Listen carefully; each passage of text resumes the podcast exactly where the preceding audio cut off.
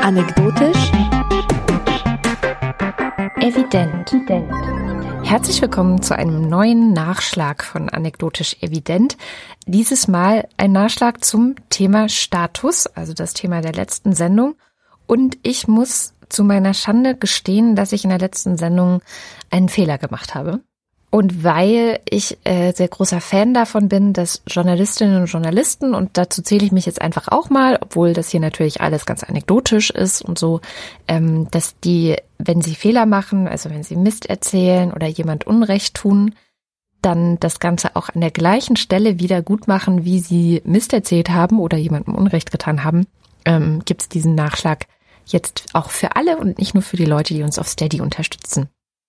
So, was habe ich getan? Ausgerechnet in einer Folge über das Thema Status und Macht habe ich jemanden unsichtbar gemacht. Und zwar habe ich ja von dem Buch erzählt, Zeichen der Macht. Das hat ähm, Moritz Freiherr von Knigge, du erinnerst dich, ähm, da habe ich so ein bisschen daraus referiert und was der so sagt und bla bla bla. Das Ding ist, dass er das gar nicht alleine geschrieben hat, sondern es gibt eine zweite Autorin, Claudia Cornelsen, die habe ich einfach unterschlagen. Und Gott sei Dank hat sie den Mut besessen, also es hat, ist ihr, glaube ich, auch nicht sehr leicht gefallen, mich darauf hinzuweisen, dass ich das getan habe. Mir ist es sehr wichtig zu sagen, dass das keine böse Absicht war, gerade weil es eben in dieser Sendung so viel um Macht und Status und wie groß ja auch der Einfluss von Machtspielchen, Statusspielen, diesen ganzen Dingen in der Gesellschaft ist, gerade in so einer Sendung wo wir ja auch sehr kritisch darauf geblickt haben, wo Geschlechterdinge eine große Rolle spielen. Gerade in so einer Sendung unterschlage ich die Co-Autorin eines Buches, das sich mit dem Thema befasst. Und ich weiß dafür, dazu gar nicht viel mehr zu sagen, außer danke für den Hinweis. Und ich glaube, dass es mich sehr, mich aufmerksamer gemacht hat in Zukunft, weil ich glaube auch, dass es nicht das erste Mal ist, dass mir das passiert ist, fürchte ich an der Stelle auf jeden Fall nachgetragen. Also Claudia Cornesen ist die Autorin, die hat auch viele andere Bücher mitgeschrieben. Ich glaube, das ist auch so eine dieser, ja, wahrscheinlich ist ihr Name schon öfters weggelassen worden. Das, ich habe tatsächlich so ein ganz blödes Unwohlsein jetzt seitdem und das ist aber auch gut. Also ich glaube, dass das ein guter Hinweis darauf ist, ähm, dass ich vielleicht oder dass ich hoffentlich in Zukunft ein bisschen besser darauf acht gebe, was ich so ja, genau, wahrscheinlich wird es dir nicht nochmal passieren, aber weißt du, es geraten auch so viele Leute ins Hintertreffen, äh, weil wir in so einer Kultur leben, in der einer represented mhm. und der andere die ganze geistige Arbeit macht. Und wie oft kommt es vor, dass wir ein Buch lesen von jemandem, der es halt scheinbar geschrieben hat, aber in Wirklichkeit steckt ein Ghostwriter dahinter, der die Anerkennung gar nicht abbekommt. Oder in Serien, in Filmen. Wer macht denn die ganze Arbeit? Wer ist denn der Genius hinter all diesen Dingen? Das ist ja der Drehbuchautor. Ja. Das ist vielleicht auch der der Regisseur oder der Cutter oder halt all diese Leute, die im Hintergrund wirken, die das Ganze zu einem gelungenen Produkt gemacht haben, äh, um die sich dann niemand schert. Also die, die dann gefeiert werden, sind natürlich die Schauspieler. Also das ist so eine Art von Ungerechtigkeit, die sich, glaube ich, nicht verhindern lässt und mit der wir auch leben müssen. Mm, das stimmt. Ich meine, gut, bei Filmen hast du vielleicht auch oft, also finde ich, hat man auch eine sehr starke Regisseurfixiertheit.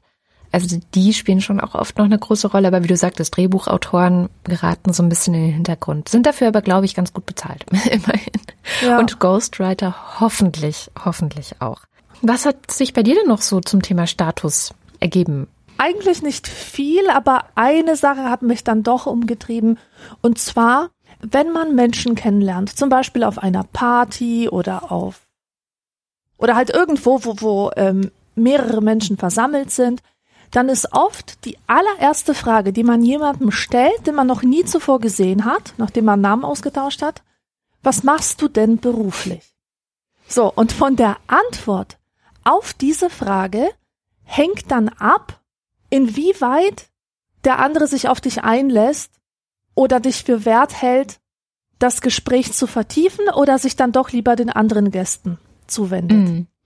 Hinter dieser Frage steckt halt so viel du, du, äh, du fragst ja nicht, weil es dich wirklich interessiert, was der andere macht, sondern ob er, also menschlich, sondern ob er für dich irgendwie von Interesse sein könnte in dem Sinne, dass er dir nützt. Mhm. Ist er wertvoll für dich im Sinne, ja.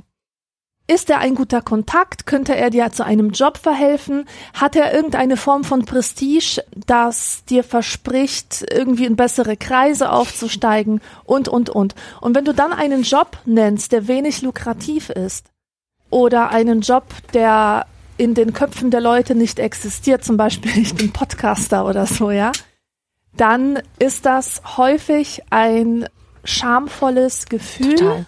ein also man, man fühlt sich halt so wertlos als, also ich persönlich bekomme diese Frage sehr, sehr ungern gestellt und ich kenne auch andere Leute, die sie sehr, sehr ungern gestellt bekommen. Und ich habe letztens einen Podcast gehört, da ging es genau um dieses Thema, warum fragen wir eigentlich Leute im Erstkontakt gleich nach ihrem Beruf. Und das Fazit war das gleiche, wie ich hier gerade referiert habe.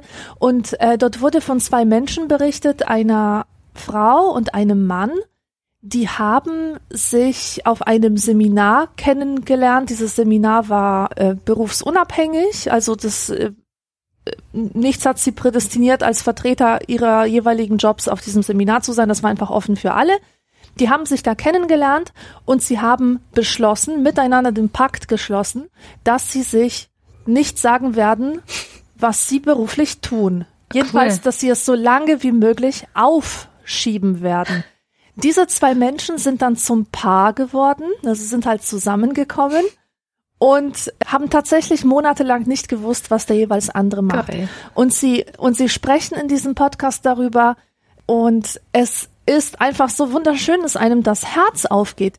Die sagen, die hatten die Gelegenheit, sich von Seiten kennenzulernen, die wirklich relevant sind für menschliches Miteinander und alles das auszuklammern, was im Grunde nicht relevant ist. Und äh, sie haben sich so eben lieben gelernt und wer weiß, ob es zu dieser Intimität gekommen wäre, äh, ob die sich genauso sympathisch gewesen wären, wenn sie diesen Beruf vorgeschaltet hätten, der ja dann auch wieder mit so einer ganzen Brille einhergeht, durch die man diesen Menschen sieht.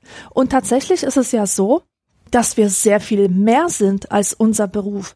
Der Beruf ist einfach so eine lächerlich kleine Facette unseres äh, komplexen Daseins, dass man wirklich daran nicht festmachen kann, was für ein Mensch du bist. Das Problem ist nur, dass wir in einer snobistischen Gesellschaft leben, in der Menschen ähm, doch viel Wert drauf legen, was der andere macht, was er so hermacht vor allem, ob er eine gute Partie ist, hätte man früher gesagt, mhm. so zu, zum Heiraten, ob man sich mit dem abgeben sollte oder nicht. Und äh, das ist das Wesen der Snobs auch, dass sie alles auf den Schein reduzieren. Es ist halt wichtig, dass du Arzt im Krankenhaus bist, ja, und das alles andere wird dann egal äh, in diesem Lichte. Also für mich ist das auch echt immer wieder so ein unangenehmes äh, Ding, diese Frage, was machst du? Ich erinnere mich an mehrere Situationen vor ein paar Jahren, wo ich dann immer so gesagt habe, ja, ich mache Podcasts und schreibe, schreibe Bücher und wenn dann die Frage kam, aha, worüber denn? Ja, über Feminismus. Aha. Und dann war so ein betretenes Schweigen im Raum. Alle guckten so zu Boden das ist wahnsinnig unangenehm tatsächlich, weil es natürlich auch mhm. überhaupt nicht vermittelt, wer ich bin. Ne? Und ich habe mich halt ja. genau gerade gefragt, okay, du hast ja vollkommen recht, diese Frage ist total doof. Andererseits, wie fangen wir denn dann Konversationen besser an? Also, dass wir tatsächlich ein bisschen mehr über die Person äh, erfahren, mit der wir es gerade zu tun haben. Also, was ich mir vorstellen kann, angenommen, ich wäre auf so einem Seminar, zum Beispiel zum Thema Kürbisse züchten, ja, dann, dann würde ich denjenigen fragen, der vor mir steht, was bringt dich denn hierher? Mhm. Und dann hätte er nämlich Gelegenheit zu sagen, Kürbisse sind meine größte Leidenschaft, seit ich ein kleiner Junge bin. Ja, und dann sage ich, was, was fasziniert dich denn so an Kürbissen? Ja, ihre tolle Farbe oder so. Ja, und dann hat man gleich einen ganz anderen Gesprächseinstieg einfach. Wenn man die Leute fragt, was bewegt sie? Warum sind sie hier? Was, wie, wie sind sie so drauf? Was, was gefällt ihnen hier an dieser Party oder an, an diesem Setting oder an dieser Landschaft? Was weiß ich? Einfach sofort persönlich werden. Mhm. Aber damit haben ja viele Leute Probleme. Ich habe in meiner Jugendzeit habe ich das so gemacht. Ich hatte so eine Devise, am besten sich sofort öffnen. Ja. und Fremden gegenüber gleich alles zeigen, gleich sozusagen die Hosen runterziehen, weil wenn du das nämlich machst, dann bleiben nur die da, die es auch wirklich wert sind, kennengelernt, kennengelernt zu werden. Und ansonsten ist es ein guter Filter, um die auszusieben, die sowieso von dir auf lange Sicht irritiert werden. Ja. So ein Arschlochfilter Oder die dich halt einfach, halt, ja. Ja, genau, mehr oder weniger schon. Genau, deswegen war ich immer ein sehr großer Fan von Offenheit und mittlerweile schätze ich eigentlich die Distanz das langsame Kennenlernen. Mhm. Also nicht gleich über die ganz großen Themen des Lebens sprechen, weil so wird man einander auch schnell langweilig und, und vielleicht auch durchschaubar und öde. Ich find's mittlerweile tatsächlich gar nicht mal so schlecht, wenn man so ein bisschen so Zwiebelschicht, zwiebeltechnisch Schicht für Schicht enthüllt mhm. und nicht gleich alles. Mhm. Trotzdem, es darf durchaus ein bisschen persönlicher werden das ist einfach nicht genug zu sagen, ich arbeite an der Universität als Dozent und dann zu erwarten, dass sich daraus eine bedeutungsvolle menschliche Beziehung entspinnt. Das stimmt, beziehungsweise da kann der Status ja sogar auch der bedeutungsvollen menschlichen Beziehung im Wege stehen, weil es gibt ja sicherlich auch Leute, die dann denken, oh, du bist an der Uni Professor oder Professorin oder Arzt oder Ärztin bestimmt willst du mit mir sowieso nichts zu tun haben, weil du was Besseres bist als ich und schon ist ja, die Gelegenheit hey, das vergeben. ist wirklich so. Ja.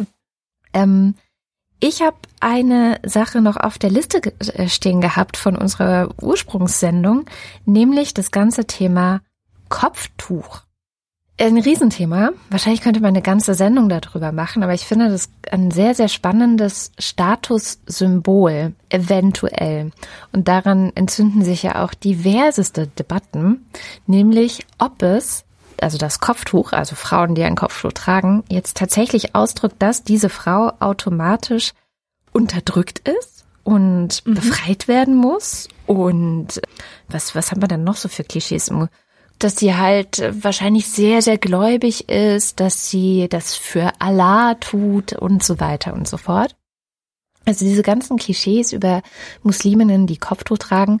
Und andererseits ist natürlich auch eine gesellschaftliche Realität in bestimmten Gesellschaften, nicht hier bei uns, und das ist, glaube ich, genau der Unterschied, der mich daran auch so fasziniert, dass mit dem Kopftuch die Frauen tatsächlich ein Stück weit unterdrückt werden. Ähm, dagegen lehnen sie sich ja auch auf. Also es wird dann auch zum Symbol ihrer Rebellion. Und das bekannteste und wichtigste Beispiel ist da wahrscheinlich der Iran. Ähm, Im Iran, ich weiß jetzt gar nicht seit wann genau, also seit dieser Revolution in den 70er Jahren, ist es dort eben Pflicht für Frauen, Kopftuch zu tragen. Ähm, davor war es das nicht. Davor war der Iran für eine kurze Zeit eine relativ freie und offene Gesellschaft. Es gab dann eben diese sehr stark islamistisch geprägte Revolution vor Ort und Frauen haben ganz besonders darunter gelitten. Ich hatte mal für einen Lila-Podcast ein Gespräch mit einer iranischstämmigen Frau, die hat 20, die ersten 20 Jahre ihres Lebens eben im Iran verbracht. Sie wurde auch ungefähr genau zu dieser Zeit geboren, also als eben dort die große Revolution war, als ähm, der Iran ein islamistischer Staat wurde, wo eben die Religion ganz stark in den Alltag der Menschen eingreift und die Politik auch bestimmt und alles. Und sie ist aber auch jetzt seit 20 Jahren bereits in Deutschland. Und sie hat auch gesagt, also dieses Kopftuch ist für sie ja so ein ganz, ganz zweischneidiges Schwert, ähm, weil es den Status der Frau im Iran ganz klar festschreibt. Also sie hat sich unterzuordnen. Sie hat auch, ähm, es ist ganz stark an ihre Sexualität gebunden, also das Kopftuch auch als ähm, Symbol von einer erwünschten Reinheit von Frauen. Im Iran ist es ja durchaus durchaus auch Praxis, dass vor der Ehe eine Frau untersucht wird, ob sie ihr Jungfernhäutchen noch hat und solche unglaublichen Praktiken werden dort tatsächlich praktiziert. Und andererseits ist sie jetzt halt in Deutschland ähm, und viele Frauen, die also gerade Frauen, die aus dem Iran nach Deutschland gekommen sind, die vielleicht immer noch muslimischen Glauben haben, aber auch andererseits diese Geschichte, setzen ganz bewusst in Deutschland das Kopftuch nicht auf, weil sie es eben als Symbol der Unterdrückung und als Symbol ähm, dafür erfahren haben und kennengelernt haben, dass Frauen einen niedrigen Status in der Gesellschaft haben. Andererseits sagt sie, dass sie eben jetzt hier in Deutschland sie wohnt in der Nähe von Köln, also da gibt es auch viele andere migrantische ähm, Milieus aus anderen Ländern, mit anderen Hintergründen, mit anderen Geschichten, dass sie hier immer mehr auch gelernt hat, dass nicht alle Frauen, die Kopftuch tragen, automatisch unterdrückt sind, sondern dass viele muslimische Frauen, gerade auch junge muslimische Frauen, ich habe inzwischen auch einige selbst kennengelernt, das ganz selbstbewusst tragen und das auch ein Stück weit fast aus Protest tragen. Wie du vorhin ja. nämlich sagtest, dieser Arschlochfilter, ne, den du hattest. Ich glaube, dass manche Frauen in Deutschland, manche muslimische Frauen in Deutschland das Kopftuch auch wie einen Arschlochfilter tragen, weil sie damit nämlich ganz gut aussortieren können. Okay, wie reagierst du denn auf mein Kopftuch? Wie reagierst du auf ähm, die Tatsache, dass ich jetzt ähm, deiner Meinung nach unterdrückt bin, aber du kennst mich ja gar nicht, aber du urteilst darüber. Ja. Also ich habe ein paar muslimische Frauen mit Kopftuch in meinem Leben kennengelernt und das waren alles wahnsinnig selbstbewusste Frauen. Mhm. Und im Leben würde mir nicht einfallen, dass die unterdrückt sind. Und das wäre auch das Letzte, was sie über sich selbst sagen würden. Ich fand die in vielerlei Hinsicht viel emanzipierter und stärker und tougher als so manche Frau äh, ohne Kopftuch, die sich emanzipiert und feministisch nennt. Ja. Ganz ehrlich. Ja, total. Und ich habe auch eine kennengelernt, die fand ich ganz besonders erfrischend. Die trug ihr Kopftuch nicht nach vorne geknotet, sondern nach hinten geknotet und dazu immer so leichte Sommerrücke. Also nicht lange Rücke, sondern durchaus auch kurze Rücke. Und die wollte mit diesem Kopftuch einfach Zugehörigkeit zur türkischen Community signalisieren, hat dann aber noch diesen Twist reingebracht, so ich mache aber trotzdem damit, was ich will. Ja.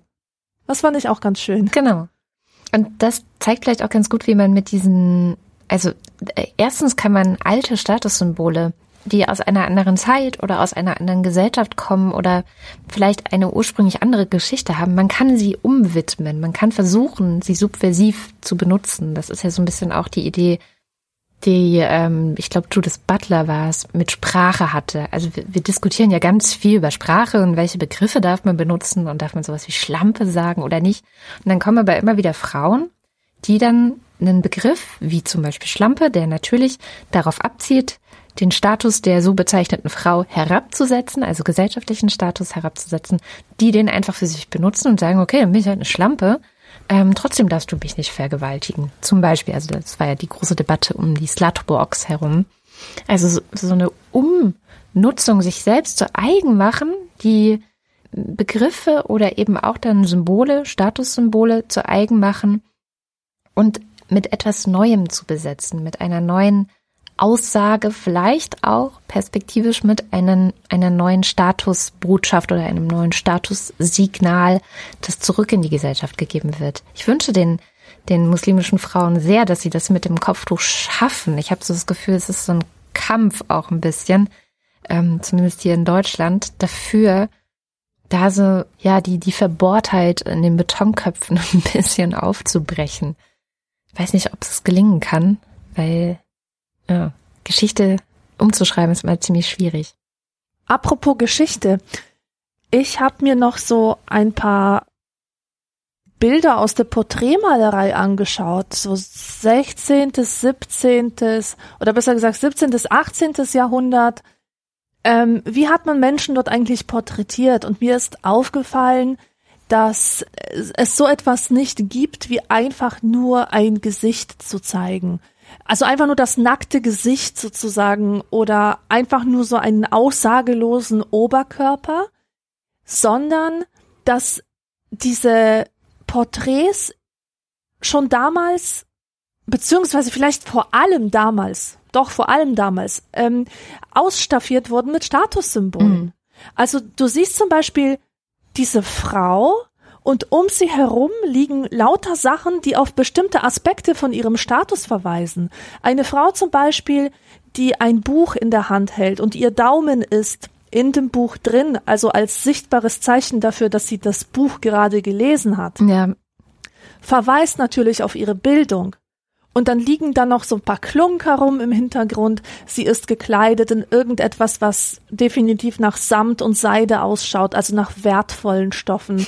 Im Hintergrund sind, hängen da noch irgendwelche frisch gejagten Enten rum, ja, als Zeichen, dass äh, ihre Familie Ländereien besitzt. Und im Grunde hat sich ja daran nichts geändert. Das machen wir ja heute auf Instagram auch. Die Menschen fotografieren sich zum Beispiel vor ihrem Bücherregal. Das habe ich auch noch nie gesehen. Ein Interview in der Zeitung mit einem Intellektuellen, mit einem Professor oder einem Schriftsteller oder so, der sich nicht vor seinem Bücherregal porträtieren lässt. Das scheint irgendwie dazu zu gehören. Stimmt. Und auch so eine, eine bestimmte Art von Brille, vielleicht noch eine Pfeife in der Hand. Eine Art, sich in seinen, in seinen Sessel zu fläzen, so mit einem Bein was andere, das sind halt alles Statussymbole. Mhm. Das stimmt. Ja, überhaupt Selbstinszenierung ist ja ein ganz, ganz großes Statusding. Also wie man ja auch versucht, den, den eigenen Status, gerade in den sozialen Medien, den eigenen Status zu erhöhen, indem man eine ganz, ganz, ganz bestimmte Facette des eigenen Lebens und der eigenen Geschichte herausstreicht, hinter der natürlich alle anderen Facette, Facetten verschwinden. Tatsächlich ähm, hat das ja wirklich eine sehr, sehr lange Geschichte. So, dass ich bei mir kommt jetzt gerade dieses Bild mit dem Rokoko, wo man das, glaube ich, auch extrem exzessiv versucht hat, ähm, bestimmte Dinge zu verstecken und zu verschleiern und andere hervorzuheben und dadurch dann ja. so schräge Figuren auch entstanden sind, wo ich mich dann jetzt wieder frage, werden wir in zehn Jahren sehr doll über unsere Instagram-Influencer von heute lachen? Was denkst du? Ich glaube schon. Ich glaube glaub auch. Weil es ist, ich meine, mit einiger Distanz betrachtet, und auch selbstironisch betrachtet, wir jetzt nicht nur über andere herziehen, sondern äh, am besten gleich über mich auch mit. Wir machen ja, also es ist schon so ein bisschen, ja, es gibt immer eine Erzählung, die ist gerade stark. Sind es Bücher oder sind es so helle Farben oder ist es vegan zu leben oder was auch immer? Und das wird dann aber so übertrieben gleich gemacht, ja, und so äh, in so einer ganz starken Mode Welle. Ja, das sind Trends, das sind Moden, genau. Ich habe das letztens festgestellt an Teenagern. Ich bin total fasziniert von Teenagern und was sie im Internet zu treiben. Und äh, vor einem Jahr oder vor zwei Jahren war es total obligatorisch, Duckface zu machen. Ja. Du bist zwölf oder dreizehn Jahre alt, natürlich machst du Duckface vom Badezimmerspiegel. Heute ist das den Jugendlichen viel zu uncool. Also mhm. Also mit sowas kommst du gar nicht mehr durch. Heute machst du folgendes. Du machst ein Smiley, also ein Emoji nimmst du her und pappst es dir aufs Gesicht, sodass man das Gesicht nicht mehr sehen kann, aber stattdessen wird dein Körper dann umso mehr inszeniert. Ah. Oder aber du machst irgendeine coole Geste mit deiner Hand, wie so ein Rapper, hältst die Hand aber so vors Gesicht, dass man dein Gesicht nicht sehen kann, allenfalls die Augen. Das ist nämlich momentan der totale Trend unter Jugendlichen, ah. sich auf diese Weise zu inszenieren. Das wird sich bestimmt in einem Jahr wieder geändert ja. haben. Dann gibt's wieder einen neuen Trend. Dann werden wir darüber lachen. Ja, das ist natürlich ja. auch ein bisschen bitter, ähm, weil das Internet hält diese ganzen Sachen ja auch fest, also mehr oder weniger für die Ewigkeit. Gut, man kann es natürlich auch wieder löschen, wenn einem etwas sehr peinlich ist, was man in der Vergangenheit getan hat, aber irgendwie vielleicht trägt es auch dazu bei, und das frage ich mich auch immer wieder, ich bin sehr ambivalent mit diesen Social Media Sachen, zum Beispiel mit diesen Instagram Trends und Nicht-Trends und so weiter und so fort. Auf der anderen Seite habe ich das Gefühl, dass eine gewisse Demokratisierung stattfindet, aber das ist das falsche Wort, sondern so eine, äh, wir werden alle gleicher.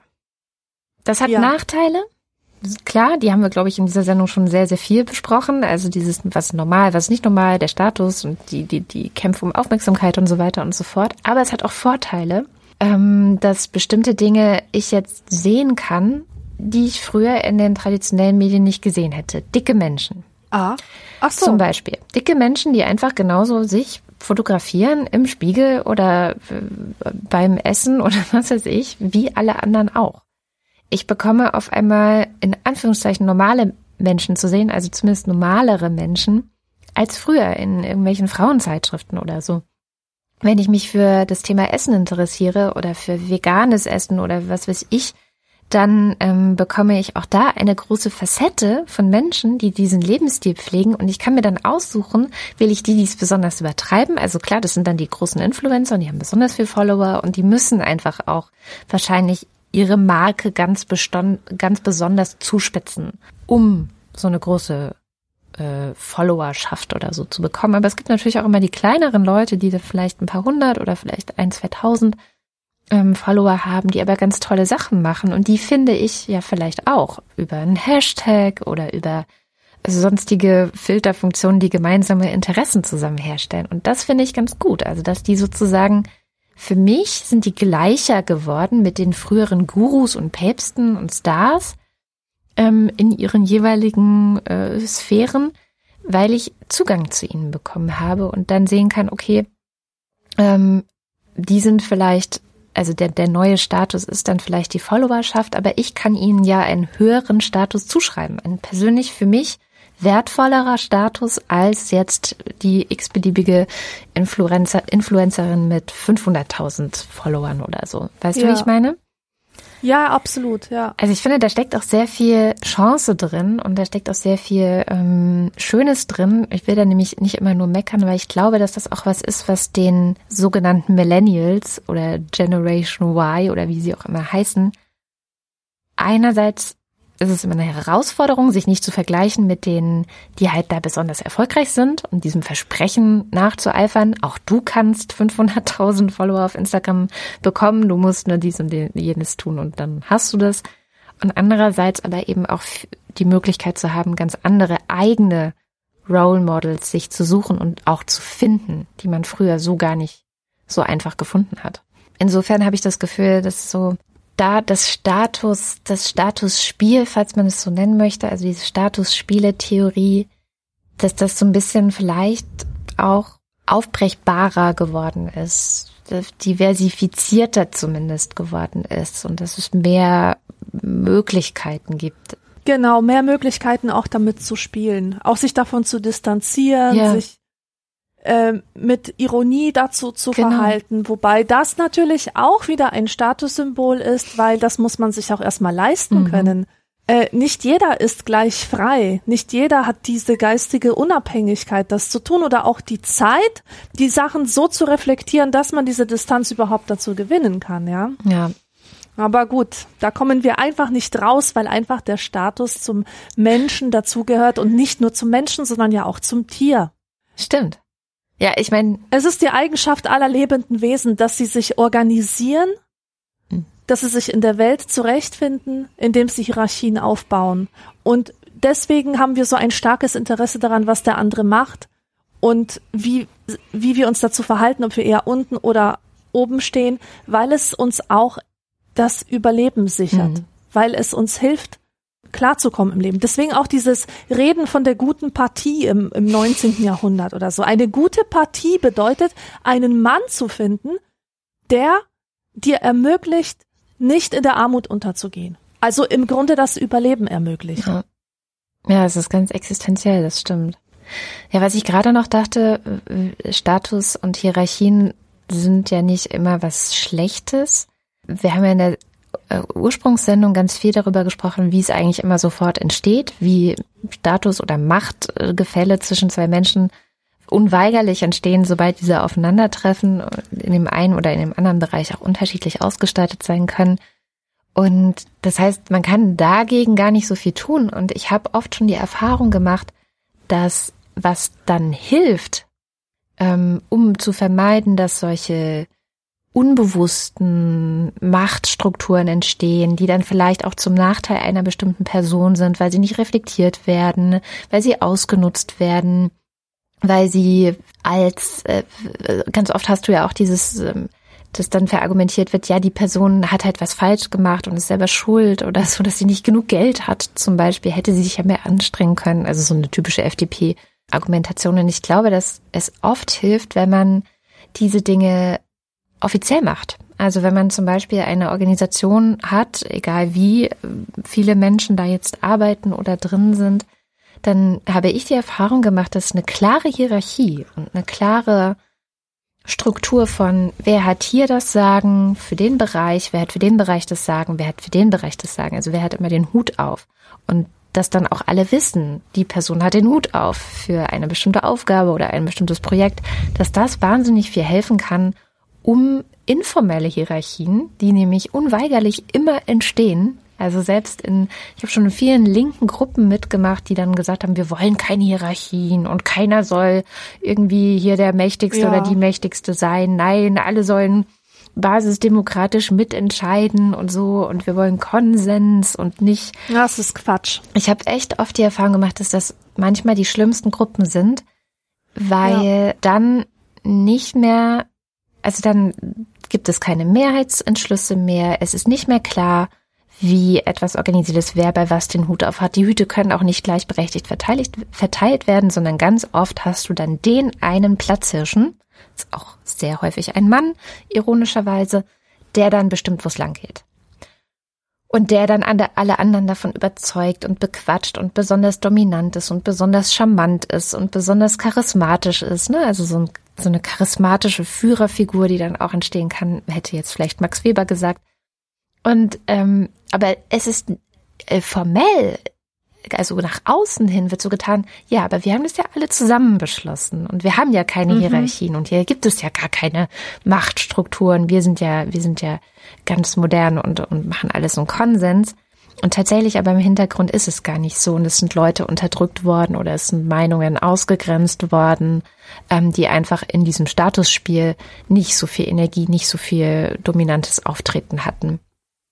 Mhm. Also Hierarchien können auch helfen und können auch gerade die unterstützen, die in so einem klassischen Statusspiel, ähm, wie es ja in dem anderen Buch von den anderen beiden, deren Namen ich jetzt tatsächlich vergessen habe, aber das kann man dann alles in der letzten Sendung nachhören. Die sind, habe ich ja auch gesagt, das kommt mir so ein bisschen ekelhaft vor, weil es immer auch mhm. versucht, mhm. das Wissen zu nutzen, um andere zu manipulieren und um bestimmte Situationen zu manipulieren zum eigenen Nutzen genau sowas funktioniert dann am besten, wenn es keine offiziellen Strukturen und keine offiziellen Hierarchien und keine klaren Verfahren zum Beispiel gibt. Ja, und vielleicht habt ihr ja auch noch einen Nachschlag ähm, für uns. Ihr könnt nämlich jetzt auch in die Kommentare dann gerne noch ein bisschen euren Senf dazugeben. Was hat das Thema mit euch gemacht und was hat vielleicht ja bei euch ein bisschen gebrodelt. Und wir hören uns dann wieder in der nächsten Folge anekdotisch evident, beziehungsweise dem nächsten Nachschlag, je nachdem, was wir zuerst veröffentlichen. Vielen Dank fürs Zuhören. Ähm, wenn ihr den nächsten Nach Nachschlag auch hören wollt und bisher noch nicht Unterstützerin oder Unterstützer bei uns auf Steady seid, dann Holt euch doch ein Abo. Ab einem Euro ist man dabei. Das ist unser sozialer Beitrag oder auch der Beitrag für diejenigen, die noch ein bisschen was auf unser Konto schießen, ähm, aber trotzdem den Nachschlag haben wollen. Wir sind dankbar für jeden noch so kleinen Penny. Bis zum nächsten Mal.